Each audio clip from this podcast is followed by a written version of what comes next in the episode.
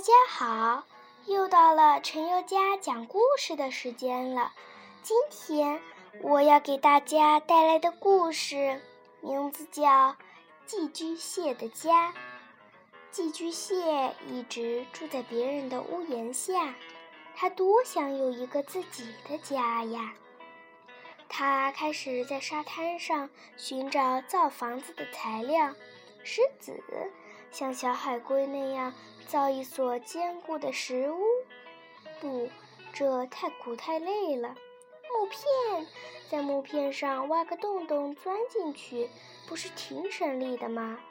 不，不，这太没气派了。再说，海浪一来，这木头房子在海水里一泡，很快就会烂掉的。啊哈，找到了！一个红色的可乐罐，多像一座红色的宫殿呐！我的运气真不错，大家都会羡慕我的。说着，寄居蟹就住了进去。这一夜，寄居蟹睡得好香好甜。天亮了，该起床了。它边伸懒腰边推开窗户，想看看。新家窗外的景色，咦，这是什么地方？除了树，还是树。那沙滩呢？那礁石呢？哦，坏了！夜里一阵大风，把他和他的新家吹到了树林里。寄居蟹哇哇地哭了起来。哇，不要再哭了！大清早，真让人受不了。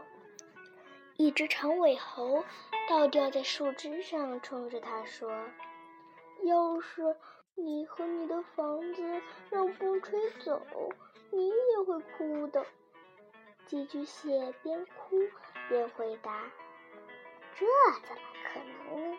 我的树洞房子可是长了根的，风吹不走。”长尾猴对寄居蟹的新房子有了兴趣。原来这是个可乐罐呐！当长尾猴把可乐罐推回沙滩的时候，海龟和海螺都说：“看呐，夜晚吹走的可乐罐又回来了。”躲在罐头里的寄居蟹听了。是多么不好意思呀！连头都不敢朝罐外探一下，一直等到天黑了，寄居蟹才从可乐罐里爬出来。它开始用蟹钳使劲地挖着沙，挖呀挖呀，蟹钳都挖疼了。终于挖出了一个沙坑，它把可乐罐放了进去。可乐罐的一半都被埋在沙里，再用蟹钳把四周的沙填满压实。太阳从海面上露出了半个脸蛋。忙了一夜的寄居蟹又在自己的新家里睡着了。一座宫殿，海龟第一个发现了可乐罐房子。哟，真漂亮！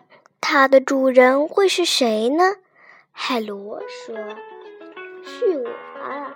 寄居蟹得意地把脑袋探出了窗外。我有自己的家了，今后再也不用住在别人的屋檐下了。这回，寄居蟹的新家就像长了根一样，再也没让风吹走过。